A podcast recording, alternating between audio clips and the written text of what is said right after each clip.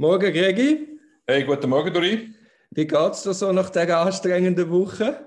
Ja, es war tatsächlich anstrengend gewesen und man schafft dann am Abend vielleicht ein bisschen länger, um auch das Tagesgeschäft noch irgendwie zu bewältigen. Jetzt ich gesehen, wir müssen ja jetzt Remote aufnehmen.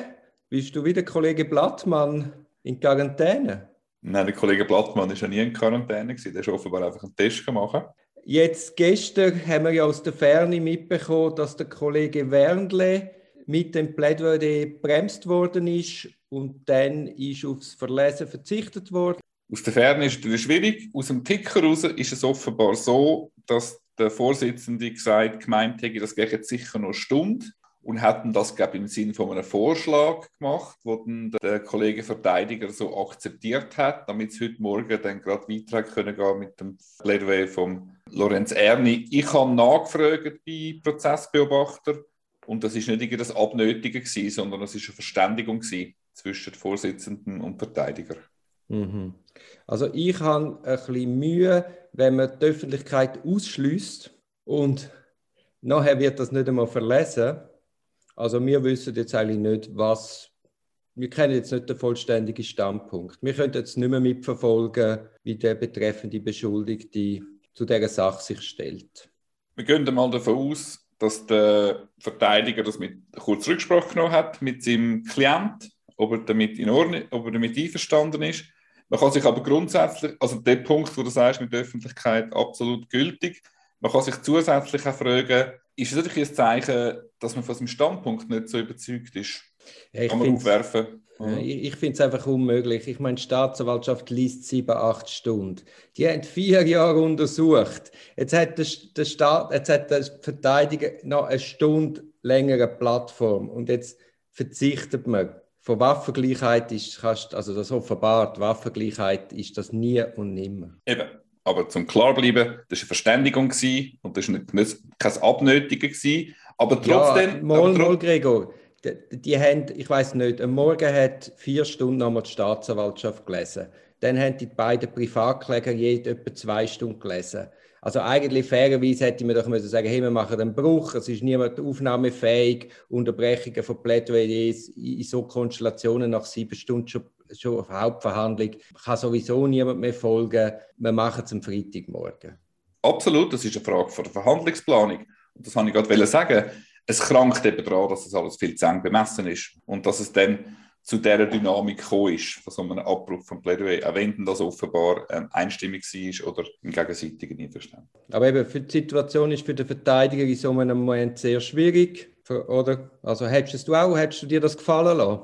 Du, wärst du auf den Vorschlag eingegangen, um es vorsichtig zu formulieren? Natürlich ist es wieder auch schwierig, wenn man nicht selber dabei ist. Vermutlich tendenziell eher nicht bei so einer langen Untersuchung, bei so einem grossen, komplexen Verfahren, bei so einem langen Plädoyer von der Staatsanwaltschaft, dass man vielleicht eben mehr gesagt hat, nein, ich unterbreche gerne und ich würde aber morgen gerne frisch das noch kurz zu Ende machen. Aber es gibt natürlich auch so eine Regel, die umgereicht wird, verärgere nie das Gericht. Und wenn das Gericht natürlich vorschlägt, dann könnte man es als verlesen. Ja, das ist das Akten dann, ähm, dann gehst du nicht zwingend auf die Hinterbeine. Ja, aber eben, du hast auch noch einen Klient, dem musst du das auch erklären. Du hast die Öffentlichkeit, die eigentlich auch einen Anspruch hat, den Standpunkt zu hören. Also da, ich meine, Eben mit dem Klienten ist es sicher abgesprochen gewesen. Öffentlichkeit, da hast du einen Punkt. Ja, also eben, es ist auch schwierig aus der Ferne, aber ich glaube, ich hätte auch das nicht so gemacht. Noch ganz kurz, voran sind noch drei Anwälte dran gewesen. Die haben das, glaube äh, ähnlich gemacht wie